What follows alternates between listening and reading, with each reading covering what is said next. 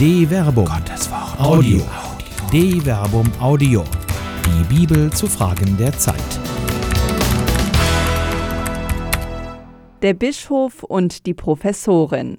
Neutestamentliche Wegweisungen aus der ekklesialen Sackgasse von Dr. Werner Kleine. Der Umkehrruf erschallt seit Jahrhunderten.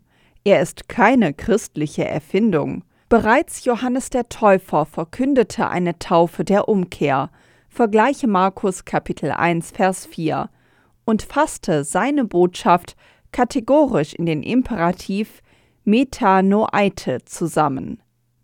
Kehrt um. Matthäus Kapitel 3 Vers 2 Dabei bringt der Begriff selbst, streng genommen, etwas der praktischen Umkehr vorausgehendes zum Ausdruck, bedeutet er doch wörtlich denkt um. Das ist der erste Schritt, das Andersdenken, einen Punkt von einer anderen Perspektive aus betrachten. Damit könnte es anfangen. Damit muss es anfangen. Aber wo ist der Haltepunkt, der die Perspektive für das Umdenken geben kann? Das ist der entscheidende Fortschritt und das eigene an der Verkündigung Jesu. Wie ein Fanal heißt es zu Beginn des Markus-Evangeliums: Die Zeit ist erfüllt, das Reich Gottes ist nahe. Kehrt um und glaubt an das Evangelium. Markus Kapitel 1, Vers 15.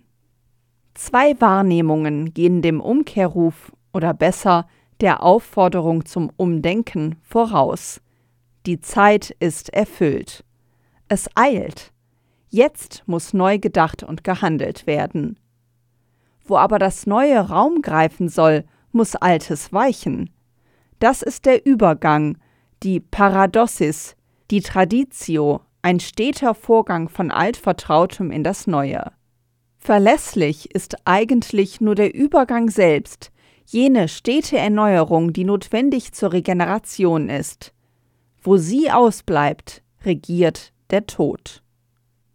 Jetzt, nicht bald. Das ist der zweite Aspekt in dem programmatischen Ausruf Jesu. Das Reich Gottes ist nahe. Markus Kapitel 1, Vers 15. Es geht eben um dieses Reich Gottes, um nichts anderes. Worin aber besteht das Reich Gottes, möchte man da fragen. Das wird in der ebenso programmatischen Erzählung vom Beginn des öffentlichen Wirkens im Lukasevangelium deutlich. Wie in einer Antrittsrede predigt Jesus in der Synagoge seiner Heimatstadt Nazareth und verkündet dort aus dem Propheten Jesaja. Der Geist des Herrn ruht auf mir, denn er hat mich gesalbt. Er hat mich gesandt, damit ich den Armen eine frohe Botschaft bringe, damit ich den Gefangenen die Entlassung verkünde und den Blinden das Augenlicht, damit ich die Zerschlagenen in Freiheit setze und ein Gnadenjahr des Herrn ausrufe. Lukas Kapitel 4, Vers 18 bis 19. Vergleiche Jesaja Kapitel 61, Vers 1 bis 2. Von hier aus entfaltet er sein Programm. Heute hat sich das Schriftwort, das ihr eben gehört habt, erfüllt. Lukas Kapitel 4, Vers 21. Bis hierher können Sie ihm noch folgen. Das ist das Altvertraute, die Lehre, die niemanden erschreckt und die nach Zeiten des Immerwiederhörens ihre ursprünglich herausfordernde Kraft verloren hat. Das Wort Gottes, das zu Worten fixiert niedergeschrieben und in katechetische Lehrformeln gegossen wird, ist eben erstarrt wie eine in Form gegossene Bronzefigur. Schön anzuschauen, aber merkwürdig kalt und unlebendig.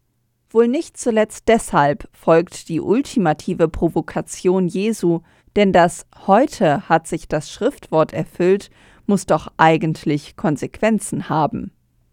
Amen, ich sage euch. Kein Prophet wird in seiner Heimat anerkannt. Wahrhaftig, das sage ich euch. In Israel gab es viele Witwen in den Tagen des Elia, als der Himmel für drei Jahre und sechs Monate verschlossen war und eine große Hungersnot über das ganze Land kam. Aber zu keiner von ihnen wurde Elia gesandt, nur zu einer Witwe, in Sarepta bei Sidon. Und viele Aussätzige gab es in Israel zur Zeit des Propheten Elisha. Aber keiner von ihnen wurde geheilt, nur der Syrer Naaman. Lukas Kapitel 4, Vers 24 bis 27. Das führt zum Tumult. Ja, der Mob möchte den, der so spricht, am liebsten lynchen. Vergleiche Lukas Kapitel 4, Vers 29 und so mundtot machen. Wo aber ist der Skandal? Er liegt in dem Verweis auf den Syrer Naaman, der vom Aussatz geheilt wird, während viele Israeliten aussätzig blieben. Vergleiche 2 Könige Kapitel 5 Vers 1 bis 27. Das widerspricht offenkundig dem Empfinden derer, die in der Synagoge der Auslegung Jesu lauschen. Sie sind doch das erwählte Volk Gottes. Was will dieser Handwerksjunge aus ihrer Heimatstadt? Was bildet er sich ein?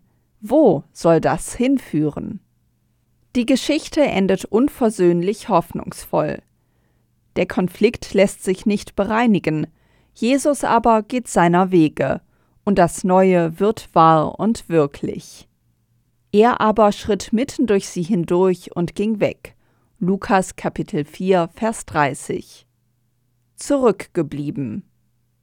Die Traditionalisten von Nazareth wirken wie Zurückgebliebene am Abgrund. Das Festhalten an der reinen Lehre wird sie noch einige Jahre und Jahrzehnte über Wasser halten. Der Absturz aber ist vorprogrammiert. Wo das Neue theologisch gut begründet ist, aber doch um des Erhaltes des Status quo will verworfen wird, ist die Glut der Leidenschaft wohl längst erloschen. Jesus wählt da wohl den einzig richtigen Weg. Statt zu diskutieren und unnütze, weil erkennbar erfolglose Überzeugungsarbeit zu leisten, geht er einfach weg und ruft eine neue Bewegung ins Leben. Wie alle Bewegungen ist auch diese Bewegung, die nach seiner Auferstehung vom Kreuzestod in die Entstehung erster Gemeinden und schließlich der Kirche münden wird, immer wieder von der Gefahr der Erstarrung bedroht. Ist es nicht etwa erstaunlich, dass Jesus zwar kein einziges Gesetz der Tora für ungültig erklärt, diese aber dem Menschen und seinem Heil untergeordnet und schon in der ersten christlichen Generation das pure Festhalten an Regeln wieder in den Vordergrund tritt. Wie sonst hätte es über den Streit der Heidenmission zum Apostelkonzil mit der Jakobusklauseln, vergleiche Apostelgeschichte Kapitel 15 Vers 28 bis 29 und dem anschließenden Konflikt zwischen Paulus und Petrus in Antiochia, vergleiche Galater Kapitel 2 Vers 11 bis 21 kommen können. Das Neue ist nie einfach nur da. Es muss wohl immer errungen werden nur eines sollte wohl gerade in der Kirche feststehen, dass jeder Konflikt unter dem Programm Jesu ausgefochten werden muss. Die Zeit ist erfüllt, das Reich Gottes ist nahe. Kehrt um und glaubt an das Evangelium. Markus Kapitel 1, Vers 15. Bis in alle Ewigkeit. Nun wird in diesen Tagen, man möchte sagen, wieder einmal ein Konflikt zwischen den Vertretern des römisch-katholischen Lehramtes und Vertreterinnen und Vertretern der römisch-katholischen Theologie ausgefochten. Die Tübinger Theologin Johanna Rahner sagte im Rahmen eines Frauenforums, das am 17. und 18. April 2021 stattfand, wer an der Diskriminierung von Frauen in der katholischen Kirche nichts ändern wolle, sei nichts anderes als ein Rassist. Dabei stellt sie später klar, ich habe nicht diejenigen, die sich gegen Frauenordination aussprechen, aus welchen Gründen auch immer, als Rassisten bezeichnet. Da würde ich mich also explizit dagegen wehren. Würde aber einen Vorwurf aufrechterhalten. Wer Diskriminierung in der katholischen Kirche ignoriert, sie gar als nicht existent bezeichnet und sie gar durch eine theologische Denkform überhöht und als solche dann doch wieder legitimiert, der kann sich durchaus den Rassismusvorwurf einhandeln, und zwar zu Recht. Nun kann man trefflich darüber streiten, ob der Begriff Rassismus hier angemessen verwendet wird und ob der Vorwurf, den Johanna Rahner nicht besser mit Sexismus beschrieben worden wäre, ein Vorwurf, der in seiner rhetorischen Wucht mindestens genauso wirksam ist. Aber darüber wird nur am Rande debattiert. Der Grund hierfür liegt in der reflexartigen Reaktion des Passauer Bischofs Stephan Oster, der die Äußerungen Johanna Rahners auf die Frage der Frauenweihe reduziert die als solches ursprünglich gar nicht im Vordergrund stand und dann, wenig subtil, eine Drohkulisse aufbaut. Wir Bischöfe, die eigentlich in besonderer Verantwortung für die katholische Lehre sind und das auch feierlich versprochen haben, ermöglichen durch unsere Zustimmung die Verwendung von Kirchensteuermitteln für die Finanzierung bestimmter Medien und ermöglichen damit eine große Bühne, auf der wir selbst ich fühle mich zumindest gemeint, als Rassisten bezeichnet werden dürfen, ohne dass sich großer Widerspruch regt oder ohne dass eine Redaktion bei aller sehr gerne zugestandenen journalistischen Freiheit überlegt, was sie da produziert. Auch haben wir Bischöfe Mitverantwortung dafür, wer an unseren Fakultäten katholische Theologie unterrichten darf. Eigenartige Welt, nicht wahr? Ich bin jedenfalls der Ansicht, dass das eine Debatte wert ist. Dabei äußert Bischof Oster unmittelbar anschließend die Sorge, dass auf seine Einlassung wieder nur mit Hate Speech oder zugespitzter Polemik reagiert würde. Er möchte stattdessen eine Debatte mit inhaltlichen Verbindlichkeiten haben, bei der die Beliebigkeiten der Auslegung durch das Lehramt eingehegt würden. Okay, möchte man sagen, dann wäre die Debatte damit eigentlich beendet. Die Lehre steht ja fest, nicht wahr? Da kann man dann auch schon mal polemisch drohen und sich jedoch jede Polemik verbieten. Das ist schon eine eigenartige Welt, dieser Katholizismus. Katholische Schizophrenien Es wurde schon deutlich, dass jede Neuerung Streitpotenzial in sich birgt. Die Jesusbewegung ist eine Erneuerungsbewegung gewesen, die sogar einen todbringenden Konflikt heraufbeschworen hat. Der Sohn Gottes schläft ja nicht friedlich im Kreis der Seinen ein, sondern wird am Kreuz in zutiefst demütigender Weise wie ein Gottverfluchter hingerichtet. Und doch rettet Gott ihn aus dem Tod. Gott scheint das Neue zu wollen, den Aufbruch des Erstarrten. Der Mensch steht im Mittelpunkt. Oder wie Jesus es im Johannesevangelium sagt, ich bin gekommen, damit sie das Leben haben und es in Fülle haben. Johannes Kapitel 10, Vers 10. Die Erwirkung des Lebens in Fülle ist kein rein spiritueller Prozess. Wie die programmatische Erklärung Jesu in der Synagoge von Nazareth zeigt, ist das Leben in Fülle ein höchst konkretes Ziel in der menschlichen Lebenswirklichkeit. Sein ganzes Leben stemmt sich in Wort und Tat gegen die Ausgrenzung und Diskriminierung. Deshalb werden Lahme gehen, Blinde sehend und Aussätzige gesund. Es ist die Reintegration der Randständigen in die menschliche Gemeinschaft. Die führt bisweilen in die unmittelbare Nachfolge Jesu, bisweilen aber gerade nicht. So schickt er den ehemals Besessenen von Gerasa zurück zu seiner Familie. Dort hat er eine Aufgabe, vor der er sonst fliehen würde. Es geht offenkundig primär nicht um Gründung von Gemeinden oder einer Kirche, es geht um den Menschen. Hier müsste eben auch die Kirche in der Nachfolge Jesu ihren Fokus haben. Sie ist eben nicht um ihrer selbst willen da, sondern mit dem Auftrag, das Werk Jesu weiterzuführen. Ebenso ist die kirchliche Lehre nicht um ihrer selbst willen da, sondern muss immer wieder daraufhin überprüft werden, ob sie dem Leben in Fülle dient. Hier aber hat sich, wie Hermann Hering analysiert, nicht zuletzt das Zweite Vatikanische Konzil eine merkwürdig widersprüchliche Situation bewirkt.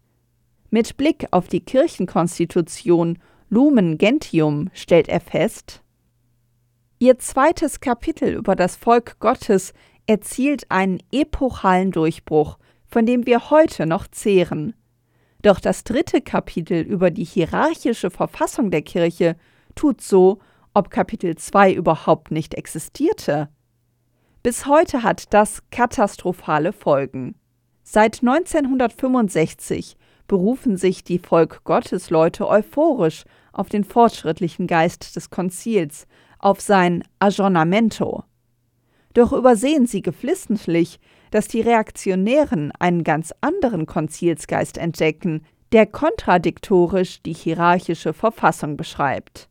Pesch erklärte dazu, in der Praxis empfiehlt sich eine gespaltene Interpretation, nämlich eine theologische und eine kirchenpolitische. Verhältnisbestimmungen die Situation zwischen der Tübinger Professorin Johanna Rahner und dem Passauer Bischof Stefan Oster scheint verfahren. Der Grund liegt in jener katholischen Schizophrenie, die einen Sensus fidelium, einen Glaubenssinn des Volkes Gottes, der nicht irren könnte, behauptet und gleichzeitig ein authentisches Lehramt insinuiert, an dem exklusiv die Bischöfe partizipieren. Das kann nur harmonieren, wenn dieses unwillige Volk endlich einsieht, dass sein Sensus eben nur dann richtig funktioniert, wenn es gehorcht. In der Tat fordert deshalb der Vorsitzende der Deutschen Bischofskonferenz, Bischof Georg Betzing, am 23. April 2021 bei Facebook Johanna Rahner höflich, aber bestimmt auf Es wäre gut, wenn Frau Professor Rahner den zugespitzten Satz zurücknehmen könnte. Wohlgemerkt, hier geht es nicht bloß um den Begriff Rassismus, über den man in der Tat streiten sollte. Es geht gleich um den ganzen Satz. Alles schon einmal dagewesen. Nun ist der Disput zwischen der Professorin und dem Bischof an sich nichts Neues. Solche Dispute gab, gibt es und wird es sicher immer in der Kirche geben. Nur allzu oft standen die Sieger vorher fest, die Bischöfe und das Lehramt. Die unverhohlene Drohung am Ende des Statements von Bischof Stephan Oster kann auf eine lange bewährte Praxis zurückgreifen. Diese aber konnte funktionieren, weil die Verhältnisse klarer waren als heute. Es galt eben nicht nur Roma locuta causa finita est. Rom hat gesprochen, die Sache ist erledigt. Auch die weltliche Macht, auf die die Kirche in früheren Zeiten zurückgreifen konnte, bewirkte das ihre. Schließlich gewährte die Kirche als Sozialform den Menschen einen Halt, ohne den sie an den Rand gedrängt worden wären. All das aber hat die Kirche längst eingebüßt. Freilich noch nicht ganz. Bischöfe können ihre Macht über die Zuteilung finanzieller Mittel und als Dienstgeber noch über die ausüben, die eben mittelbar und unmittelbar in ihren Diensten stehen. Alle anderen aber machen ihr Seelenheil schon lange nicht mehr von der Kirche abhängig. Sie gehen dann einfach weg und suchen das Leben in Fülle woanders. Das ist für die Kirche eine neue und ungewohnte Situation. Alle Appelle helfen nichts. Die Menschen wenden sich einfach ab. Das wäre eigentlich eine Zeit des Umdenkens. Für die Bischöfe, denn sie müssen nicht nur die Einheit der Kirche gewährleisten, auch ihr eigenes Seelenheil hängt letztlich davon ab, dass da noch Herde ist. Eigenartige Welt, nicht wahr? Nicht so eigenartig, wie man meinen mag. Es ist gerade der Heidenmissionar Paulus, der diese eigenartige Erfahrung machen muss. Weil das Reich Gottes nahe und die Zeit erfüllt ist, hat er keine Zeit für Zukunftsprozesse. Er verkündet. Er will es tun bis ans Ende der ihm bekannten Welt, bis nach Spanien. Er gründet Gemeinden und zieht dann weiter. Die Gemeinden sollen vor Ort die Verkündigung weitertragen.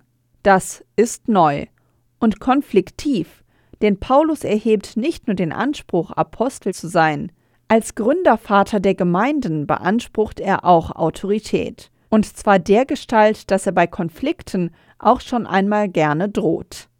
Das müssen die Korinther erfahren.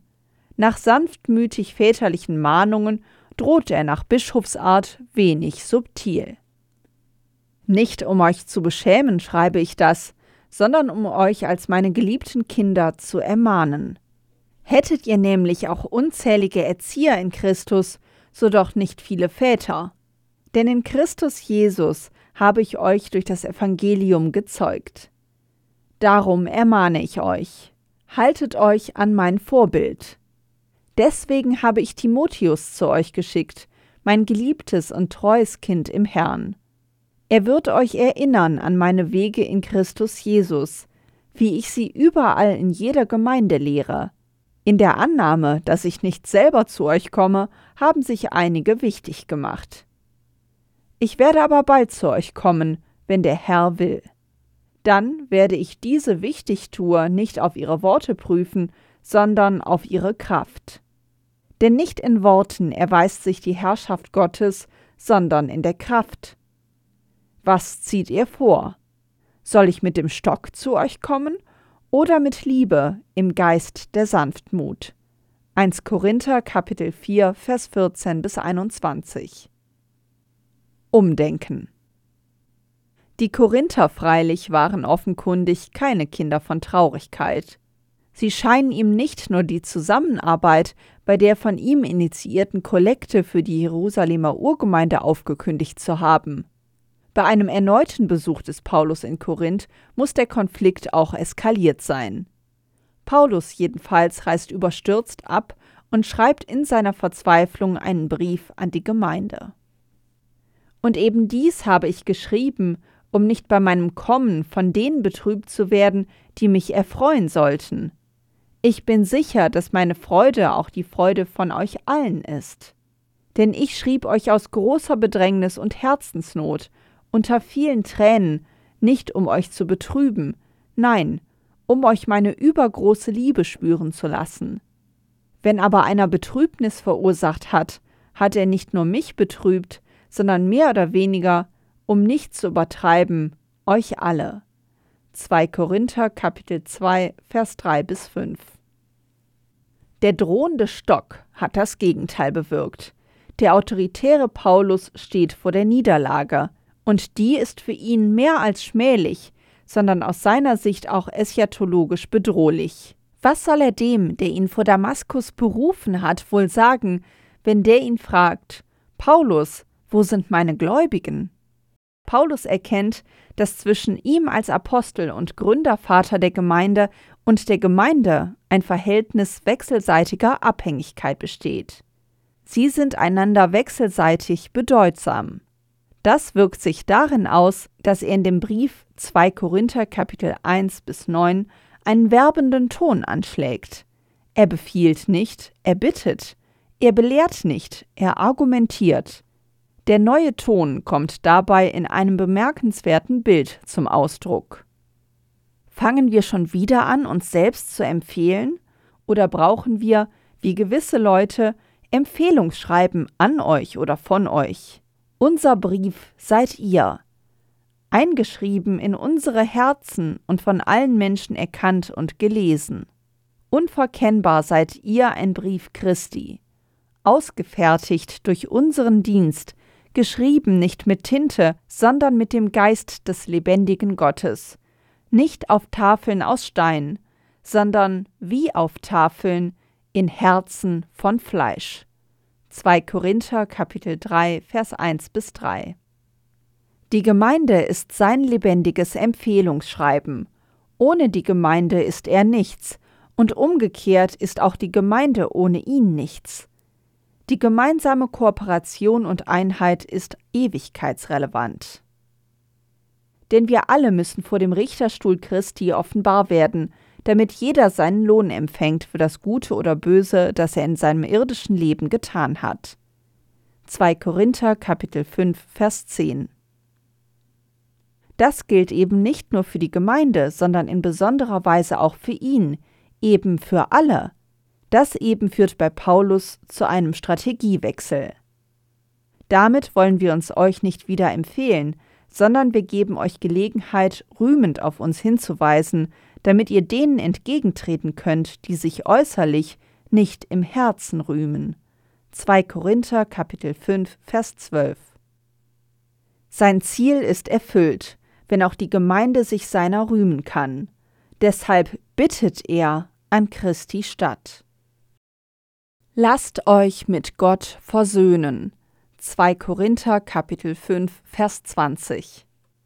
Das ist mehr ein Flehen um Versöhnung als ein Bitten. Für ihn hängt alles davon ab.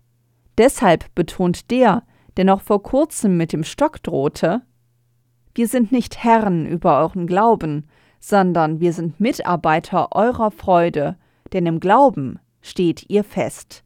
2 Korinther Kapitel 1 Vers 24 Aus der Sackgasse Es gehört wohl zu den unlösbaren Geheimnissen des Menschen, dass jede Generation die immer gleichen Fehler neu machen muss. Man kann aber auch hier von Vorbildern lernen.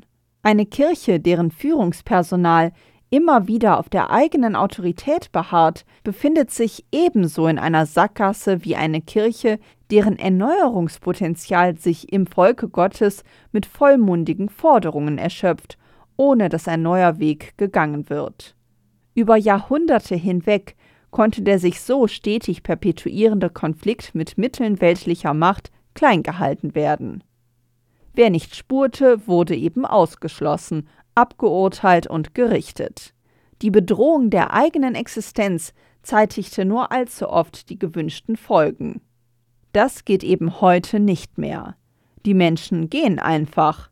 Damit stehen die Verantwortlichen in der Kirche eigentlich wieder da, wo Paulus schon stand.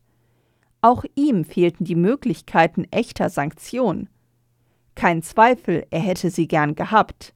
Er hatte sie aber nicht. Er musste umdenken und um die Gemeinde werben. Wo Belehren nicht weiterführt, müssen Argumente gefunden werden. Wo der Befehl nicht wirkt, tritt die Bitte nach vorne. Es wäre schon viel gewonnen, wenn das die Bischöfe erkennen würden und das Volk Gottes auch. Schweigen ist keine Option, miteinander ringen schon. Aber dann bitte mit den richtigen Mitteln. Das tut im Wissen um die gegenwärtige Zeit. Die Stunde ist gekommen, aufzustehen vom Schlaf. Denn jetzt ist das Heil uns näher als zu der Zeit, da wir gläubig wurden. Die Nacht ist vorgerückt, der Tag ist nahe. Darum lasst uns ablegen die Werke der Finsternis und anlegen die Waffen des Lichts. Lasst uns ehrenhaft leben wie am Tag, ohne maßloses Essen und Trinken, ohne Unzucht und Ausschweifung, ohne Streit und Eifersucht Römer Kapitel 13, Vers 11 bis 13.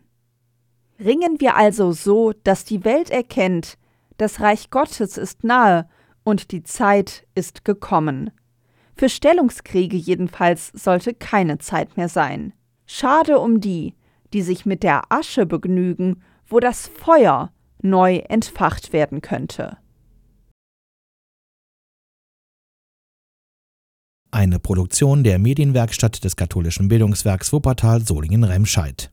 Autor Dr. Werner Kleine. Sprecherin Jana Turek.